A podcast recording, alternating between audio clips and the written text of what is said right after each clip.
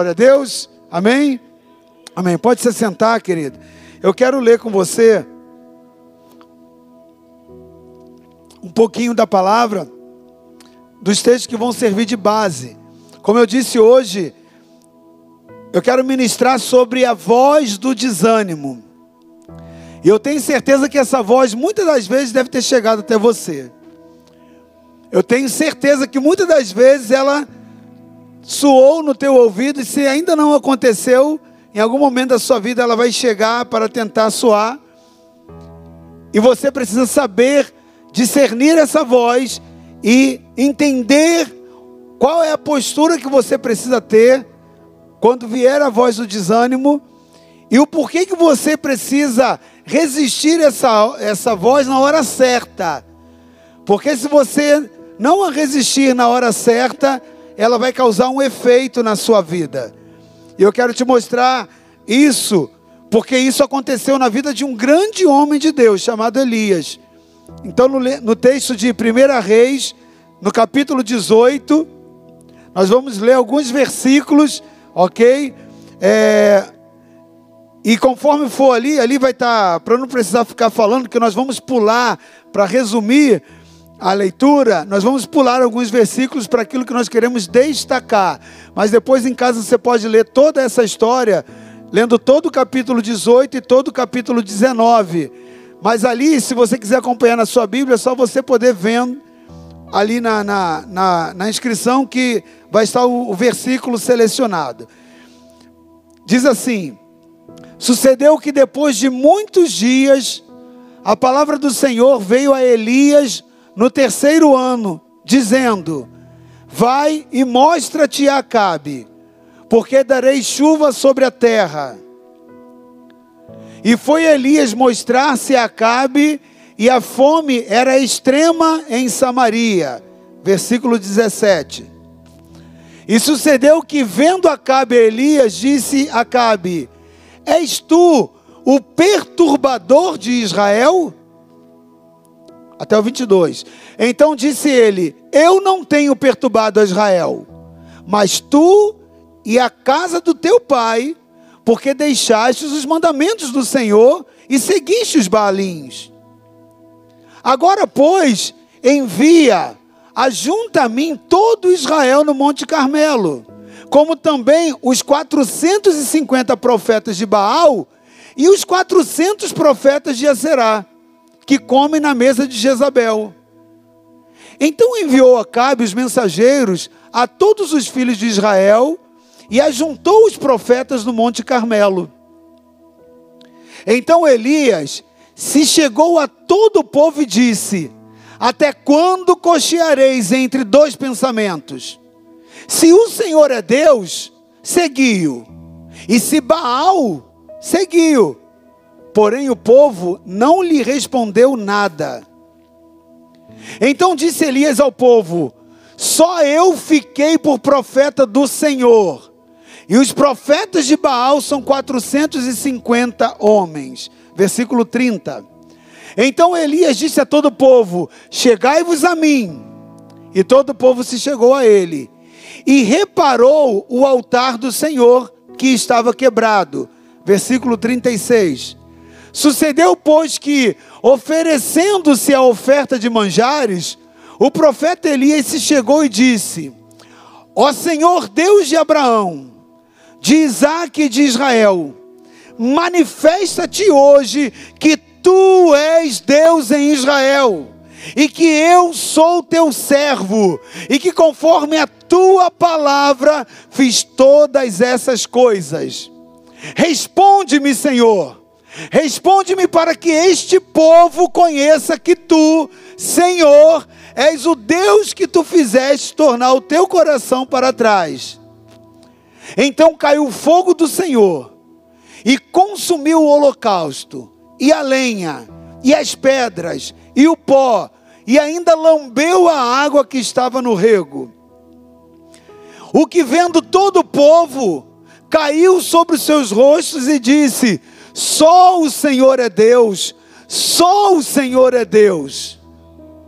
E Elias lhes disse: Lançai mão dos profetas de Baal, que nenhum deles escape. E lançaram mão deles. E Elias os fez descer ao ribeiro de Quizon e ali os matou. O segundo texto que eu quero ler com você está no próximo capítulo 19, do versículo 1 ao 10. Acabe, o rei Acabe, fez saber a Jezabel tudo quanto Elias havia feito e como totalmente matara todos os profetas à espada. Então Jezabel, Jezabel mandou um mensageiro a Elias dizer-lhe: Assim me façam os deuses e outro tanto, se de certo amanhã a estas horas não puser a tua vida como a de um deles. O que vendo ele, se levantou e, para escapar com vida, se foi e veio a Berseba, que é de Judá, e ali deixou o seu moço. E ele se foi ao deserto, caminho de um dia, e veio e se assentou debaixo de um zimbro, e pediu em seu ânimo a morte, e disse: Já basta, Senhor, já basta, ó Senhor, toma agora a minha vida, pois eu não sou melhor do que os meus pais. E deitou-se e dormiu debaixo de um zimbro. E eis que então um anjo o tocou e lhe disse: Levanta-te, come e olhou, e eis que a sua cabeceira estava um pão cozido sobre as brasas e uma botija de água, e comeu e bebeu, e tornou-se a deitar-se, e tornou a deitar-se. E o anjo do Senhor tornou segunda vez e o tocou e disse: Levanta-te e come, porque muito comprido será o caminho. Levantou-se, pois, e comeu e bebeu, e com a força daquela comida, caminhou 40 dias e 40 noites até Horebe, o monte de Deus. E ali entrou numa caverna, e passou ali a noite. E eis que a palavra veio a ele e lhe disse: Que fazes aqui, Elias? E ele disse: Eu tenho sido muito zeloso pelo Senhor Deus dos exércitos, porque os filhos de Israel deixaram teu conserto, derribaram os teus altares e mataram os teus profetas à espada. E eu fiquei só e buscam a minha vida para me tirarem. Querido, você vê uma única história falando sobre um homem, mas parece quando você olha um paradoxo.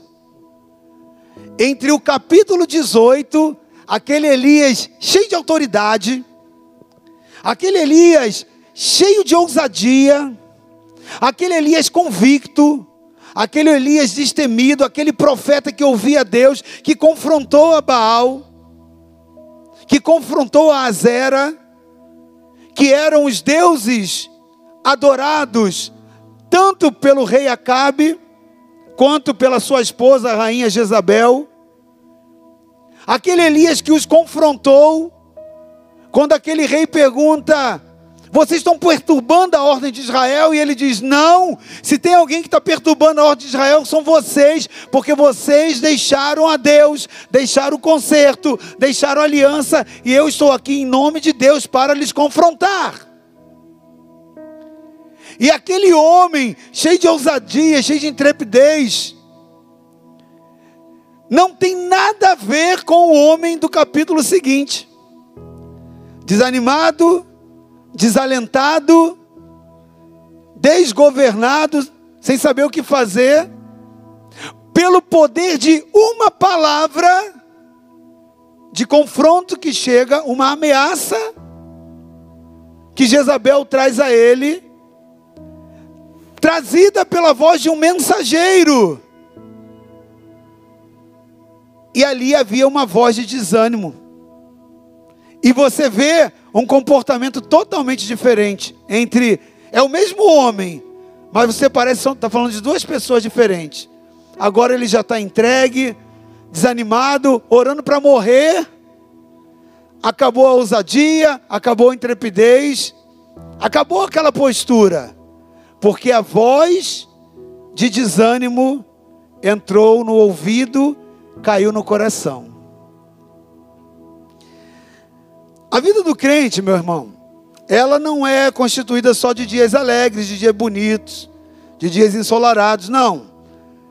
Existem dias também que são difíceis, dias de luta, dias de adversidade, momentos que nós passamos algumas necessidades, onde somos experimentados, provados, sondados naquilo que tem no nosso coração. E esses dias adversos representam literalmente os dias da adversidade, os dias maus que a palavra diz que haveriam, que nós teríamos que atravessar. Então, na travessia da nossa história, da nossa vida, os dias maus, eles são inevitáveis. Mas existe algo que nós nunca podemos deixar de ter em mente: a promessa de que o Deus que nós servimos nos fez de que estaria conosco todos os dias, até a consumação dos séculos, inclusive nos dias maus, inclusive nos dias das adversidades, inclusive nos dias das ameaças, das lutas, da guerra. Então, querido, que contraste que nós encontramos na vida desse grande homem de Deus, Elias. Como eu disse no primeiro, cap, primeira parte do capítulo 18, Elias era esse homem forte, corajoso, esse homem determinado, esse valente, que não se deixava intimidar por nada e por ninguém. Mas quando você chega agora no capítulo 19,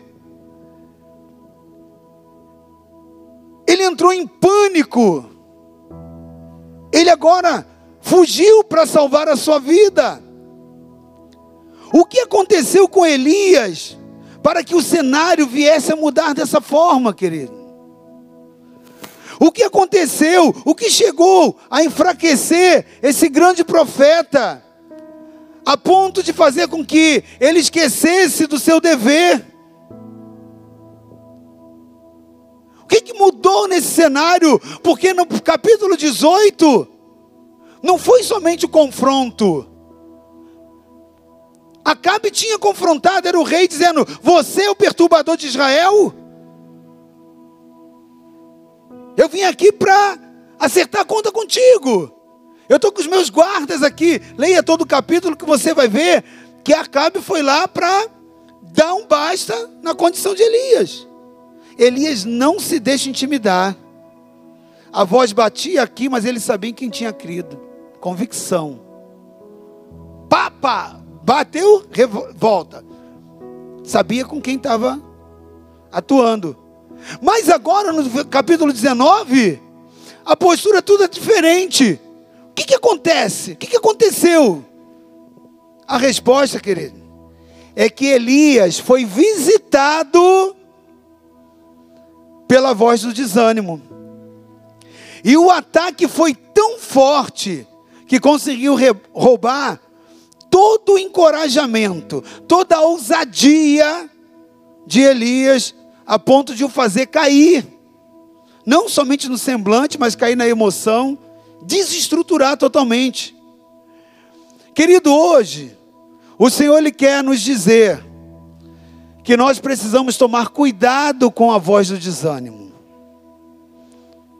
Porque essa voz ela pode incapacitar a nossa vida espiritual.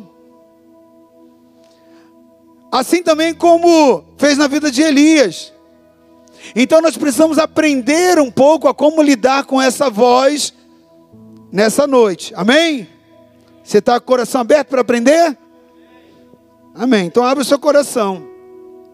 Querido, o contexto da vitória que Elias tem no capítulo 18 é impressionante.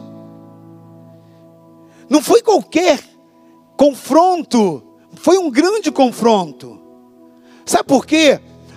Israel estava vivendo um processo de idolatria terrível, especialmente na adoração a Baal.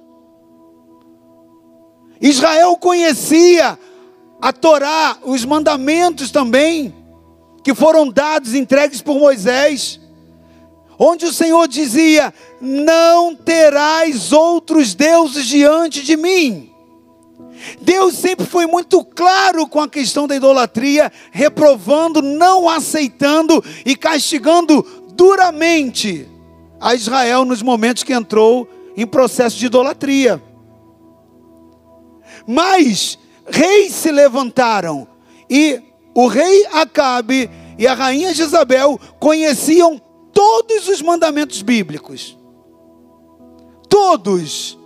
No entanto, passaram a ser idólatras, adorando a Baal, adorando a Azerá, levantando profetas que levantavam palavras, que direcionavam o povo de acordo com essas palavras proféticas que vinham das trevas desses espíritos. E Acabe e Jezabel eram também totalmente corruptos. Quando você ler a, a história deles, você vai ver que há corrupção no reinado de Acabe com Jezabel. O ambiente espiritual se tornou um ambiente caótico, porque a nação, o povo começou a abandonar o Senhor. A voz de Elias era uma voz solitária. Ela soava em oposição a tudo aquilo que estava acontecendo, porque Elias preservava a aliança, o conserto com Deus, não se esquecia dos mandamentos do Senhor mas era uma voz solitária ali. Mas isso não o intimidava. Ele se levantava no nome do Senhor e ia lá para confrontar, para guerrear. A ponto dele levantar agora um desafio aos falsos profetas, para disputar e ver quem era o verdadeiro Deus. A competição seria a seguinte: Elias manda agora que sejam preparados sacrifícios, e um altar fosse levantado, e animais fossem cortados e colocados ali, e ninguém colocasse fogo, ninguém trouxesse nenhuma chama, mas Primeiro, ele chama os profetas, 450 profetas de Baal, e mais 400, 850 profetas dos deuses estranhos que Israel estava servindo debaixo do reinado daqueles reis que conheciam, mas haviam abandonado ao Senhor. E Elias agora diz: vocês vão clamar. E o Deus que responder com fogo caindo do céu, esse é o Senhor. Mas ninguém vai tocar a mão para colocar fogo, o fogo vai ter que vir do céu. Primeiro vocês, depois eu, sozinho. Porque Elias estava só naquele momento. E assim ele fez. E assim começaram desde a parte da manhã até meio-dia. 850 homens clamando a Baal, clamando a Sera, e nada. E Elias agora, até de uma forma até um pouco sarcástica, sarcástica, ele olha ali, olha e fala para eles: porque sabia que eles não tinham aquele poder. Era uma batalha de deuses. Ele agora olha e fala: Olha, talvez eles estejam passeando, talvez Baal esteja ocupado, esteja preocupado com alguma coisa e não está conseguindo ouvir vocês. Clame mais alto. E naquele momento, Elias fazia aquilo, né, provocando a eles, e assim eles faziam. E chega um determinado horário combinado, nada de resposta. Agora Elias entra mais ousado do que ele já tinha feito, porque ele coloca agora ali o sacrifício, e ele não somente isso, ele manda abrir uma vala ao redor, e manda encher de água, uma, duas, manda botar água. E agora não somente tinha um problema de ter o sacrifício, mas ele agora estava banhado em água. E Elias fala assim: agora é minha vez. Eu vou invocar ao Senhor. Né? Ele tinha 12 baldes que ele tinha derramado de água, e a Bíblia diz que ficou tão cheia, né, a, a, valeta, o rego, né, de água, que era uma mistura que não dava nem para você pensar que daria certo. Mas Deus ouve a oração daquele homem ousado e responde com fogo. O fogo do Senhor que desceu do céu não somente queimou o boi, mas também as pedras do altar, a água que estava na valeta e tudo ao redor dele. Querido, preste atenção, essa, essa demonstração dramática, ela convenceu o povo, a ponto do povo se ajoelhar diante de toda aquela situação, e via que Deus estava com ele, e começaram a clamar: só o Senhor é Deus. Elias entra com tanta ousadia e fala: se é só o Senhor é Deus, agora traz todos os 850 profetas, eles vão morrer. Eu vou calar a voz profética que não é pura, que não vem de Deus. E, e matou, com a ajuda do povo, 850 profetas de Baal. Quantos ao dia, né? Porém, querido, Imediatamente após todo esse episódio, Elias ele parte para o palácio. A Bíblia diz que ele sai correndo no carro, na frente do carro de Acabe e chega até lá na porta do palácio. Olha que ousadia. Vai na frente para dizer o seguinte, com aquela atuação: Eu estou aqui livre, né? Confrontei o pecado e saí vitorioso. Vai até o palácio Acabe entra no palácio e ele fica ali do lado de fora. Acabe entra agora e conta tudo para sua esposa, para Jezabel. Ó, perdemos 850 profetas dos deuses que nós servimos. 450 de Baal, da quem eu sou devoto, e 400 teus, de quem você é devoto. Que é será. 850 foi a perda. Jezabel se levanta naquele momento, chama o mensageiro e diz: Vai lá e fala para Elias, que do jeito que ele matou, que eu morra, se eu não conseguir matar ele até amanhã à tarde. O problema, querido, é que aquela voz conseguiu penetrar e chegar na alma de Elias. Aí tudo mudou. Porque essa voz entrou como a porta-voz do desânimo para a vida dele. E toda aquela fortaleza, toda aquela ousadia desestruturou por causa dessa voz de desânimo.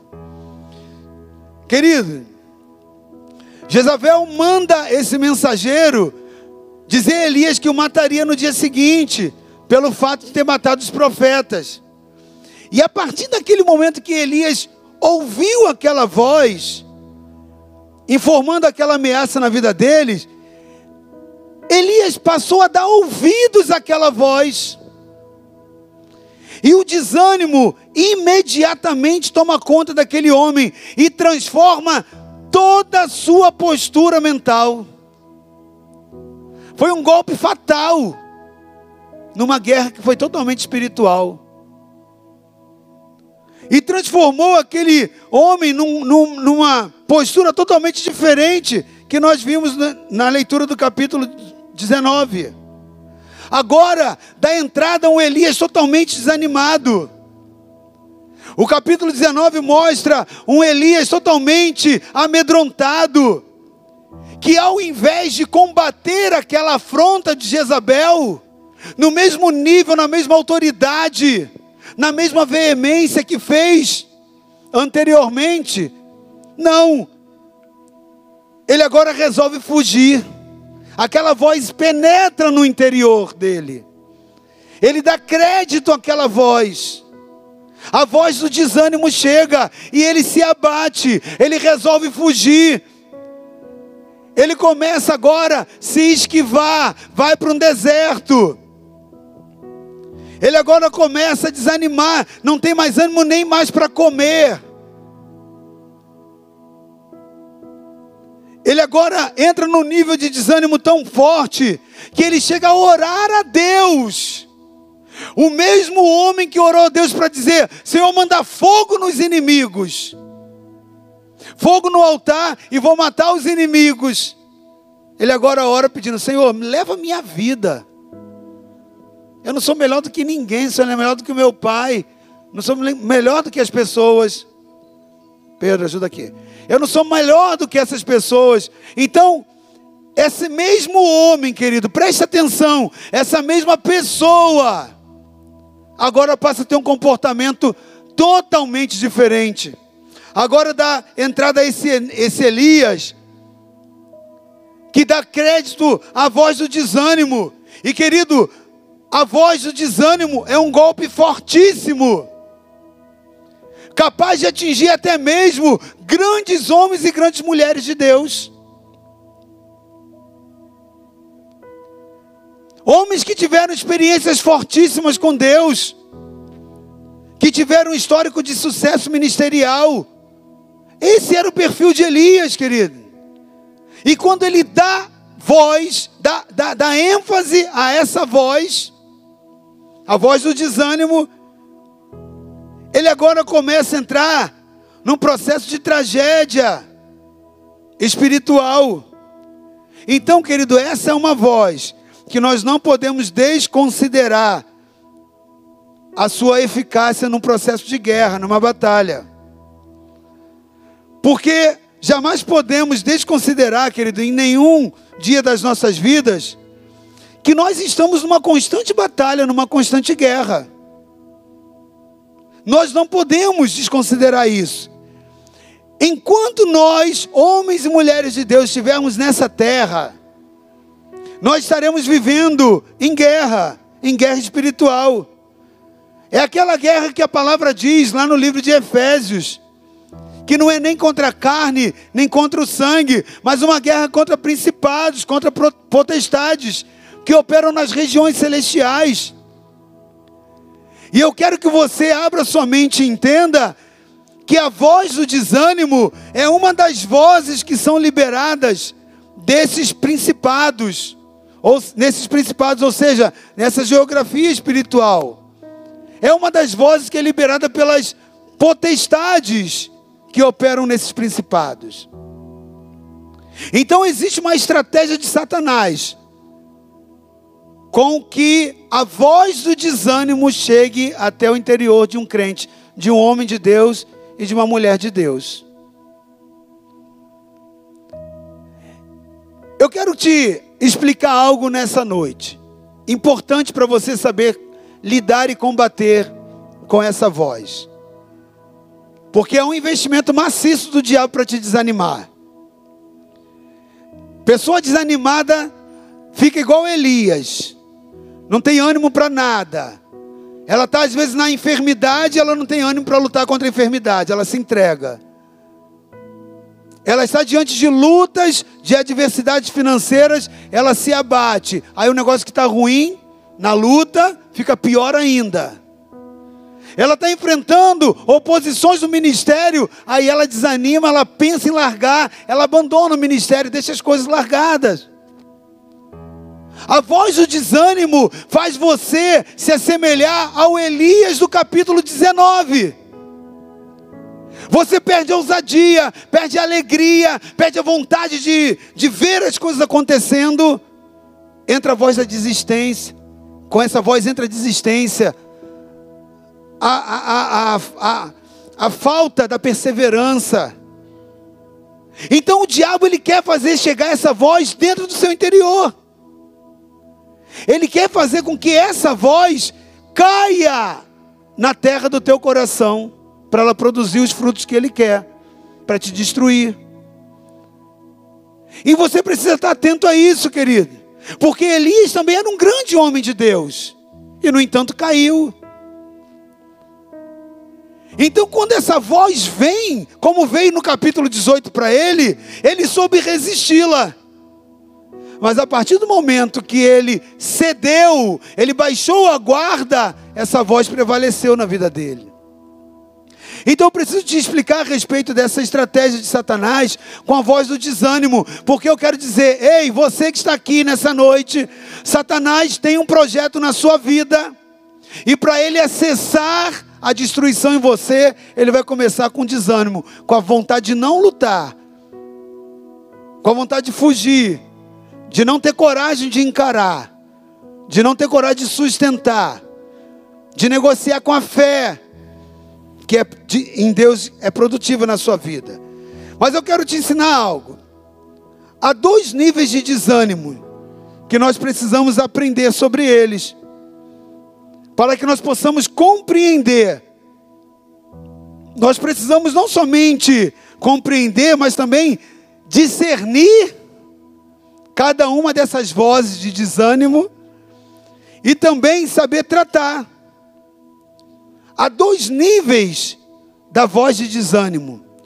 Há uma voz de desânimo que ela vem, inicia tentando atingir o nível da sua alma. Mas o propósito não é parar no nível da sua alma, é atingir o teu espírito. E para que isso não fique confuso para você, deixa eu te explicar melhor. Você é um ser espiritual. Deus é espírito e tudo que ele cria, ele é o criador de todo o universo, é espiritual. Então ele criou você um espírito que tem uma alma, uma capacidade de raciocinar, de guardar emoções, de interagir com razões. A sua alma é o seu ser pensante. Então o teu espírito possui uma alma. Aí que está armazenada as suas lembranças, as suas emoções, a sua razão. Tudo fica intrínseco ali, ó, guardado dentro da sua alma.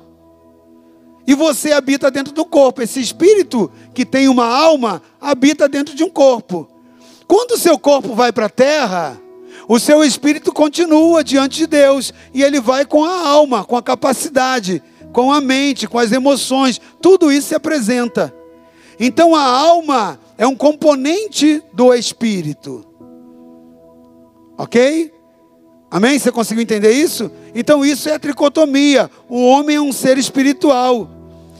Agora, por que, que você precisa é, é, entender isso? É porque com a sua alma, presta atenção, por favor, é muito importante para você entender o que aconteceu com Elias e que é o que acontece contigo em algumas vezes e vai passar não mais acontecer. Amém? Acorda, irmão. Vai passar não mais acontecer, porque você não vai mais se deixar desanimar. Amém? Amém? Você está sendo aqui forjado por Deus para você não cair na cilada do diabo. Elias caiu na cilada, porque deu ouvido à voz do desânimo. E você, vai cair na cilada? Diga assim comigo, não. Porque Deus está me ensinando, amém? Preste atenção. Quando o seu corpo vai para a terra, o espírito fica. Então tudo que está na sua alma permanece. A sua consciência, o seu, a sua capacidade de pensar, de interagir, memórias armazenadas, suas emoções, tudo isso são dentro do teu espírito. O homem, ele é um ser basicamente espiritual. Com a alma, você interage com o mundo físico. Né? Você beijou a sua namorada, o primeiro beijo está guardado na sua alma, lá na sua mente. Primeiro beijo, a sua emoção, que dia maravilhoso, fiquei apaixonado, estou apaixonado até hoje. Está na alma, ok? Você interage com as pessoas, você se relaciona com o mundo físico, no nível da alma. Então a voz do desânimo, ela vem no nível da alma. Porém, você é um ser espiritual. Deus criou você um espírito. E é o espírito do homem que está em você, o seu espírito humano de homem, que se comunica com Deus, não é a alma que se comunica com Deus. O ataque da voz do desânimo primeiro passa na alma que é o seu mundo exterior, o mundo que você se relaciona. Mas o propósito não é parar ali, é chegar essa voz de desânimo no seu espírito, para que o seu espírito desanime em relação a Deus. Tudo aquilo que você pode ter de desânimo em relação a uma pessoa, agora essa voz de desânimo quer produzir em você em relação a Deus. Elias tinha propósito. Deus não tinha terminado os propósitos na vida de Elias. Elias pede a morte. Senhor, me tira a vida. O que, que Elias está dizendo? Senhor, eu estou desistindo do meu propósito. Preste atenção, querido. Olha o nível do desânimo. Quando a pessoa pede para perder a vida, ela está dizendo: eu desisto do propósito que Deus tem para mim. Eu me desligo da vontade de Deus. A vontade de Deus é que eu cumpro o propósito dele. A minha é desistir desse propósito. O que, que é isso? Ele está se desconectando de Deus e dos valores de Deus.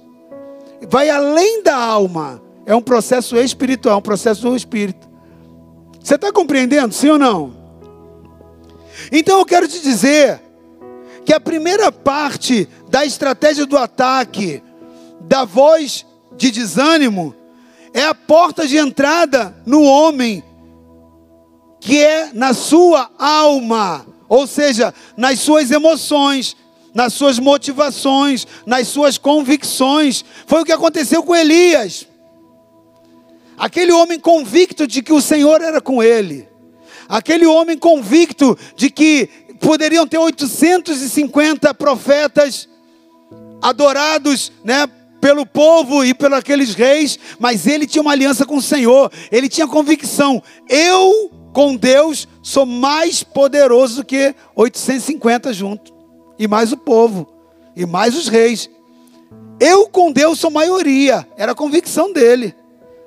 Então, quando ocorre o ataque na mente,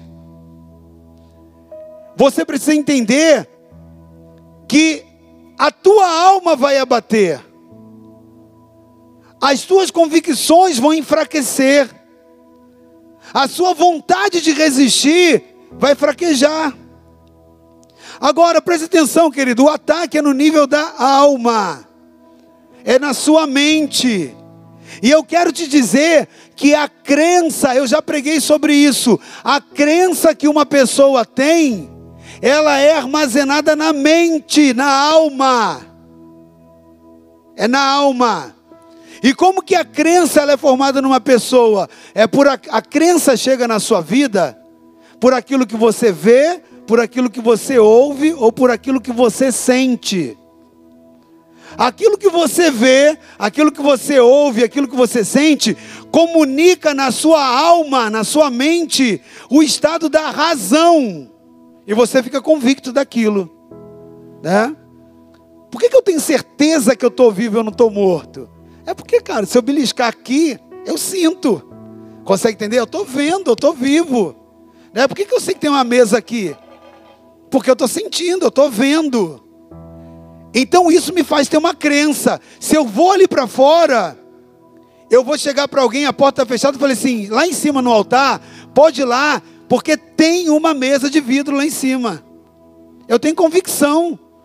Entende? Eu vi, vivi, eu toquei, eu posso afirmar, ainda que a pessoa lá fora não esteja vendo, a minha experiência individual me faz afirmar que se ele abrir o portão, vai ter uma mesa. O que, que é isso? É crença. Não é fé, é crença. Ok? É crença. Então nós temos crenças na nossa vida. Sobre as crenças é que nós depositamos a fé. O ataque na alma da voz do desânimo, ela visa na sua alma desestruturar as suas crenças. Elias tinha uma crença na sua alma: o Senhor é comigo, Deus é comigo. Então preste atenção, por isso ele tinha convicção, motivação. Agora, nós depositamos fé é sobre as nossas crenças. E todo desânimo, ele é um ataque nas bases da fé. A voz de desânimo visa abalar as bases. Esse prédio daqui ele é sustentado por vigas, por colunas, estão lá para baixo, estão estruturados, estão abaixo do solo. Porque isso é que dá sustentação para tudo que está erguido a partir do solo para cima. Não é isso, engenheiro? Estou errado? Então, se a minha estrutura, a minha base, ela for irregular, ela não for é, satisfatória para sustentar a estrutura, vai tudo desabar. Então eu tenho que ter uma base muito sólida, capaz de trazer toda a sustentação para o restante da edificação. É assim, querido, que a nossa fé é erguida, são a partir das nossas crenças, da nossa base. Preste atenção, todo desânimo, ele é um ataque nas bases da fé. O intuito sempre vai ser, vai ser semear abalo na estrutura da tua fé. Por que, que Satanás manda desânimo? É porque ele tem um objetivo. Ei, o objetivo do desânimo na sua vida é um só: abalar a tua fé. Ah, estou tão desanimado. Estou desanimado no meu ministério. É um investimento do diabo para abalar a tua fé.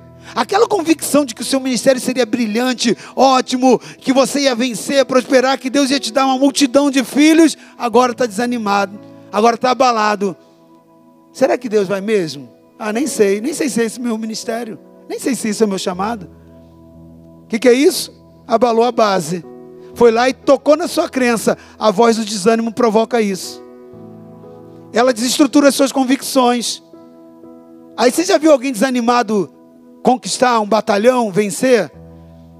Pega aquele Elias do capítulo 19, bota ele fazendo aquele mesmo confronto lá diante do altar de Baal em 850, ele ia conseguir? Não vence, querido. Desanimado não vence, não prospera. Agora preste atenção. A fé, ela é um dom de Deus. É por meio dela que você se relaciona com Deus. A Bíblia diz que o justo viverá pela fé. 1 João 5,4 diz que a vitória que também nos faz vencer no mundo é a nossa fé. A fé é um dom de Deus. Quando você vai lá ver em Coríntios sobre os dons do Espírito, um dos dons é o dom da fé. Então a fé é um processo relacional com Deus. Vai além da crença. Na crença você se relaciona com o mundo físico. Eu tenho crenças, mas a fé não. É quando você canaliza aquela crença depositando em Deus a sua confiança. É fé que eu não posso fazer, Deus pode. Aí você vai lá, quando você vê, o negócio aconteceu. Humanamente não poderia, mas aconteceu porque realmente Deus tudo pode. Tudo é possível aqui? Crer. Então, a voz do desânimo não quer parar na no seu nível da alma. Ele quer abalar a sua relação com Deus. Porque aí você passa a descrer na palavra daquele que é fiel e não pode mentir. Quando o homem de Deus não reage resistindo essa voz de desânimo no nível da sua alma, mas ele deixa e permite com que essa voz entre, encontre espaço na vida dele. Quando ele acolhe essa vida, essa voz se instala no pensamento dele. E se instalando na alma, no pensamento, automaticamente ela vai minar a base da crença e vai desestruturar a sua, a sua convicção. Por isso que você vê Elias tão convicto no capítulo 18, mas tão desabado, tão desmoronado no capítulo 19. Porque a voz do desânimo encontrou espaço. A voz do desânimo encontrou espaço na alma dele. Parou aí? Não, não parou aí. A partir daí, Satanás ele vai atuar para a segunda parte da sua estratégia, que é atingir o espírito do homem. Porque é com o espírito que o homem interage com Deus, se relaciona com Deus. Então, quando o desânimo atinge o nível do espírito do homem, depois de já ter passado pela alma, O desânimo na alma é só a porta de entrada. Não é o plano de Satanás. Ele está preocupado com isso, não. Ele quer que você perca a conexão de Deus, intimidade com Deus, vontade de Deus. Então, querido, quando o desânimo atinge o espírito, essa voz domina o espírito do homem. E aí ele começa a minar o elemento essencial na relação de Deus para com o homem, do homem para com Deus, que é a fé. E inicia aí um processo destrutivo, porque a Bíblia diz que sem fé ninguém poderá agradar a Deus, ninguém vê a Deus, não existe relação com Deus sem fé. E aí então inicia um processo destrutivo, retirando os elementos espirituais que são importantíssimos na relação desse homem para com Deus, como esperança, confiança na palavra, retira a alegria e retira também, querido, um elemento importantíssimo que todo crente, todo homem de Deus, toda mulher de Deus precisa ter, que é um elemento, um elemento chamado entusiasmo. Você viu aquele Elias todo apático? Sem entusiasmo para nada, não queria conquistar. O entusiasta, ele é o cara que conquista. O cara que não está entusiasmado, ele é desanimado. Ele é entregue, ele é largado. Ele não vence, ele não conquista nada. E quando Satanás consegue tocar no entusiasmo, essa pessoa começa a perder interesse nas coisas que Deus lhe trouxe, nas coisas que Deus lhe falou, nas coisas que Deus lhe mostrou. E aí você tem um processo de uma pessoa, figura de Elias do versículo do capítulo 19. Aquele cara down, aquele cara para baixo. Querido, preste atenção. Deixa eu falar um pouquinho, antes de eu orar com você, sobre entusiasmo. Entusiasmo, ela é uma palavra grega. Essa palavra, entusiasmo, significa na tradução ter Deus dentro de si. Ento, ou seja, dentro de, falando pra, de Deus, né? Ter dentro de si. É isso que significa. Ou seja, o entusiasmo, ele vai além do otimismo. Ele vai além de alguém motivado. Entusiasta é aquela pessoa que tem a presença de Deus dentro da sua vida. E essa presença o faz convicto, o faz autoridade, em autoridade, exercer autoridade.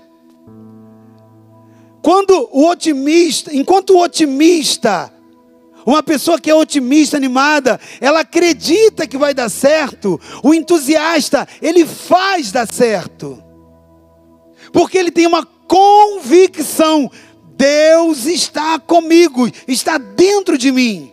Eu tudo posso naquele que me fortalece. Essa é uma voz entusiasta. Tudo posso naquele que me fortalece, ele está em mim. Eu posso todas as coisas. Isso é entusiasmo. Isso é ter Deus dentro de si. Ele se move nessa convicção de que Deus está ali presente. Davi, querido, ele foi um homem cheio de entusiasmo. Olha o que, que Davi declara no, no Salmo de número 18. Salmo 18 é um salmo que Davi deixa expressar essa certeza, essa convicção que Deus está dentro dele. Olha o que ele diz: Eu te amarei, Senhor, do eu te amarei do coração, ó Senhor. Olha o entusiasmo, fortaleza minha. O Senhor é meu rochedo o meu lugar forte, o meu libertador, o meu Deus, a minha fortaleza, em quem confio, o meu escudo, a força da minha salvação, o meu alto refúgio. Entusiasmo. Invocarei o nome do Senhor, que é digno de louvor. Eu ficarei livre dos meus inimigos. Entusiasmo. Cordéis de morte me cercaram. Vê, vê Elias, olha lá, Elias. torrentes de impiedade me assombraram, cordas do inferno me cingiram, laços de morte me surpreenderam, mas na angústia invoquei o Senhor e clamei ao meu Deus, e desde o seu templo ouviu a minha voz, e aos seus ouvidos chegou o meu clamor perante a sua face. Então a terra se abalou e tremeu. Os fundamentos do monte também se moveram e se abalaram, porquanto se indignou. E do seu nariz subiu fumaça, da sua boca saiu fogo que consumia. Carvões se acenderam dele. Baixou os céus e desceu, a escuridão estava debaixo dos seus pés. E montou no querubim e voou, sim, voou sobre as asas do vento fez das trevas o seu lugar oculto. O pavilhão que o cercava era escuridão das águas e nuvens dos céus. Ao resplendor da sua presença, as nuvens se espalharam, e a saraiva e as brasas de fogo. E o Senhor trovejou nos céus. O Altíssimo levantou a sua voz, e havia saraivas e brasas de fogo despediu as suas setas e os espalhou, multiplicou raios os perturbou. Então foram vistas as profundezas das águas e foram descobertos os fundamentos do mundo pela tua repreensão, Senhor, ao soprar das tuas narinas. Enviou desde o alto e me tomou, tirou-me das muitas águas livrou-me do meu inimigo forte e dos que me aborreciam, pois eram mais poderosos do que eu. Surpreenderam-me no dia da minha calamidade, mas o Senhor foi o meu amparo. Trouxe-me para um lugar espaçoso, livrou-me, porque tinha prazer em mim, dentro de mim entusiasmo. Recompensou-me o Senhor conforme a minha justiça e retribuiu-me conforme a pureza das minhas mãos. Porque guardei os caminhos do Senhor e não me apartei impiamente do meu Deus. Porque todos os seus juízos estavam diante de mim e não rejeitei os seus estatutos. Também fui sincero perante ele e me guardei da minha iniquidade pelo que pelo que me retribuiu o Senhor conforme a minha justiça, conforme a pureza das minhas mãos perante os seus olhos. Com o benigno te mostrarás benigno, e com o homem sincero te mostrarás sincero. Com o puro te mostrarás puro, e com o perverso te, te mostrarás indomável. Porque tu livrarás o povo aflito e abaterás os olhos altivos porque tu acenderás a minha candeia, o Senhor, meu Deus, alumiará as minhas trevas. Porque contigo, pelo meio de um esquadrão, porque contigo entrei pelo meio de um, um esquadrão, e com o meu Deus saltei uma muralha. O caminho de Deus é perfeito. A palavra do Senhor é provada, é um escudo para todos os que nele confiam. Porque quem é Deus, senão o Senhor? E quem é rochedo, senão o nosso Deus? Deus é o que me cinge de força e aperfeiçoa o meu caminho. Faz os meus pés como os das servas e põe-me nas minhas alturas. Adestra as minhas mãos para o combate, de sorte que os meus braços quebraram um arco de cobre. Também me deste o escudo da tua salvação, a tua mão direita me susteve, a tua mansidão me engrandeceu. Alargaste os meus passos, os meus artelhos não vacilaram. Persegui os meus inimigos, eu os alcancei, não voltei, senão depois de os ter consumido. Querido, eu não vou continuar lendo, não, mas depois você continua lendo em casa.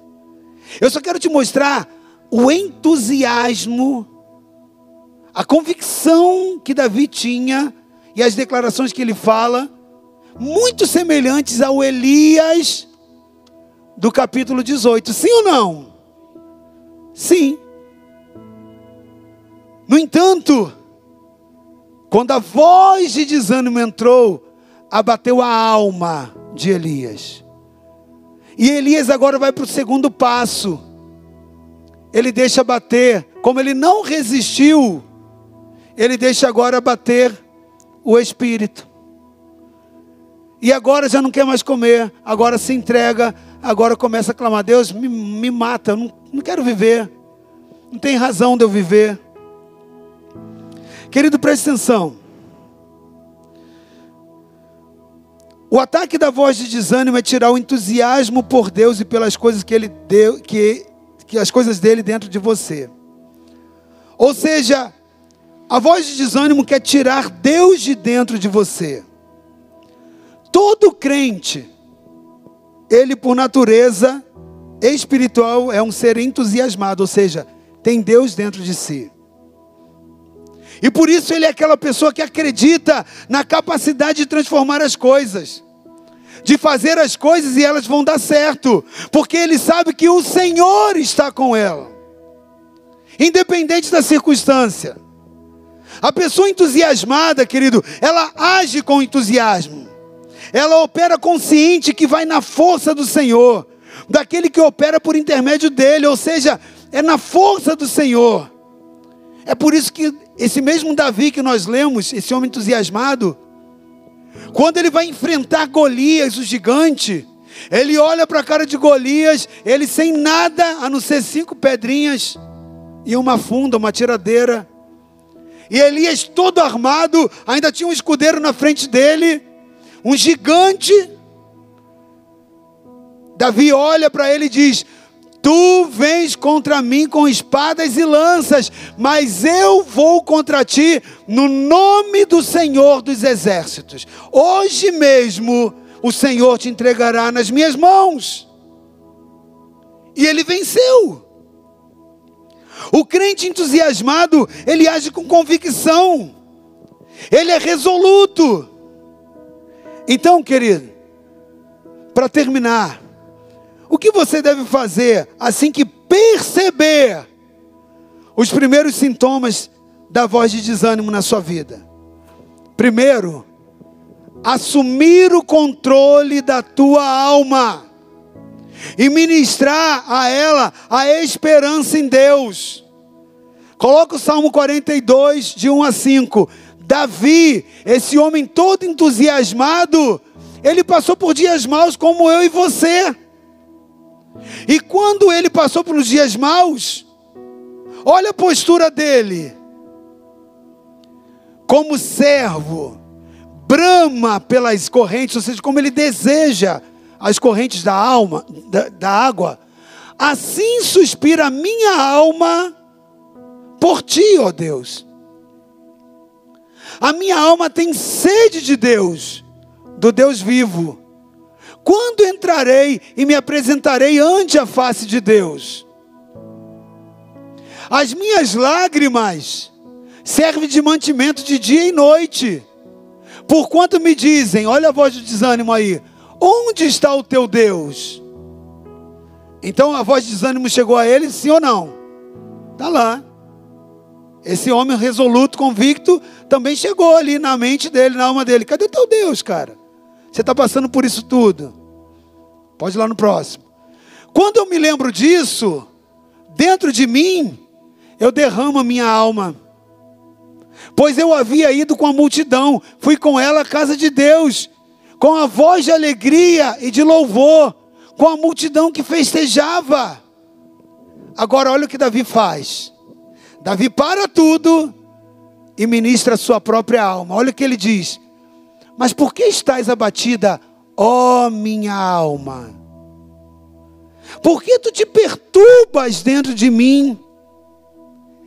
Espera em Deus, pois ainda o louvarei na salvação da sua presença. O que, que Davi faz?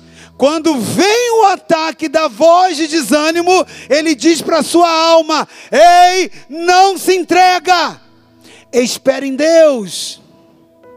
Você ainda vai louvar. Lembra de quando você ia com a multidão na casa do Senhor louvar com alegria pelas coisas que Deus tenha feito. Eu quero me apresentar diante da casa de Deus, diante da face de Deus novamente. É isso que ele diz. Então, minha alma, por que você está abatida? Não, não, não, não. O que, que Davi faz? Davi assume o controle da alma. Ei, não é você que me governa, é eu que te governo. Toda vez que a sua alma ouvir a voz de desânimo e você a não governar, ela te governará e te levará para o lugar de abatimento. Esse é o primeiro estágio. O segundo, ela te enfraquecer em tudo aquilo que você espera em Deus, em tudo aquilo que você acredita em Deus. Por isso que Davi fala: Ei, não, espera aí, espera em Deus. Eu ainda o louvarei sobre essa situação. Está passando na luta, está passando na prova, mas eu ainda o louvarei. Por que estás abatida, minha alma? É, é, é, para com isso. Por que tu te perturbas? Existe um Deus na minha salvação. Segundo passo que você tem que fazer diante do sintoma, eu não vou poder entrar nele por causa do horário, mas eu vou te dar a direção: adorar. Aprenda a adorar a Deus. O próprio Davi diz, ele fala sobre isso: louvarei o Senhor em todo tempo, o seu louvor estará continuamente nos meus lábios. Então, ao invés de você colocar lá no rádio, lá na sofrência, para aquilo que já está mal na sua alma ficar pior ainda, e você debulhar em lágrimas, chorar, coloque louvor, querido. Bote adoração. Adore a Deus. Porque o louvor atrai a presença de Deus. E onde Deus está, Satanás tem que sair. E por fim, terceiro, faça aquilo que diz lá em Lamentações 3, de 21 a 24. Pode ficar de pé, querido. Eu quero orar com você. Que é trazer à memória aquilo, trazer à mente aquilo que te dá esperança. Olha o que Jeremias fala disso me recordarei no meu coração. Por isso, tenho esperança. As misericórdias do Senhor são a causa de não sermos consumidos, porque as suas misericórdias não têm fim, elas são novas a cada manhã, grande é a sua fidelidade. Em outras traduções, esse primeiro versículo, versículo 21, ele fala exatamente isso. Quero trazer à memória aquilo que me dá esperança.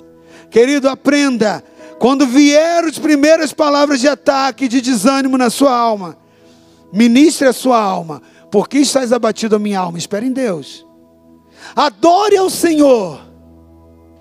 Traga adoração. E esse desânimo vai passar. E traga à sua memória tudo aquilo que te dá esperança. Feche teus olhos agora. Feche os teus olhos agora. Coloque sua mão sobre a sua cabeça, representando a tua alma. E faça uma oração dizendo: Senhor, eu quero conectar minha mente, meus pensamentos, cativos à obediência do Senhor e da tua palavra. Eu quero trazer à memória aquilo que me dá esperança. Eu quero, Senhor amado, ministrar a minha alma, porque tu estás abatida. Espere em Deus. Eu ainda o louvarei. Querido, se você está passando principalmente por um momento difícil, diga isso agora à sua alma, porque tu estás abatida. Espere em Deus. Senhor, nossa oração agora é que tu leves os nossos pensamentos cativos sensíveis à obediência do Senhor. Vimos ali em Elias um grande homem do Senhor, mas que se transforma, Pai, num homem desencorajado, num homem, Senhor amado, desmotivado a ponto de perder, de pedir a morte. Um homem que perdeu o entusiasmo, ele perdeu a tua, o brilho da tua presença dentro dele. Já não existia mais convicção de que o Senhor seria com ele e o livraria. O homem que entregou o seu ministério se abateu, pediu a morte, abriu mão das promessas, abriu mão da esperança. Meu Deus, nós não queremos ser assim, Pai. Então nós repreendemos na nossa mente, na nossa alma, tido a minha alma, porque tu está perturbada dentro de mim. Espere em Deus, eu ainda o louvarei. Ele é o meu auxílio, o meu escudo, o meu lugar forte, o meu protetor. Ele é fiel, ele não deixará com que eu seja atingido, abalado. Com ele eu passo pelo meio de um batalhão, eu salto muralhas, eu destruo exércitos. O Senhor é comigo. Senhor, nós queremos trazer à nossa mente, à nossa memória, aquilo que nos traz esperança. Nós não queremos fitar os nossos olhos naquilo, Senhor amado, que é transitório e passageiro, porque tudo passará, só o teu amor permanecerá, Senhor, diz a tua palavra. Por isso nós queremos declarar nossa alma nessa noite. Espere em Deus. Repreendemos fora a voz de desânimo. Fora a voz de desânimo dos nossos ministérios, da nossa vida, do nosso casamento, dos nossos relacionamentos familiares, dizendo que não vai dar certo, que não tem jeito, que não será possível. Fora! Porque em Deus nós podemos todas as coisas. Em Deus nós podemos todas as coisas. Com a mão sobre a sua cabeça, diga: Tudo posso, tudo posso, naquele que me fortalece. Diga para Deus: Senhor, me enche de entusiasmo. Significa ter a tua presença dentro de mim. Eu não abro mão da tua presença. Em nome de Jesus. Amém. Você pode aplaudir ao Senhor, amém? Glória a Deus. Glória a Deus. Querido, vai para casa.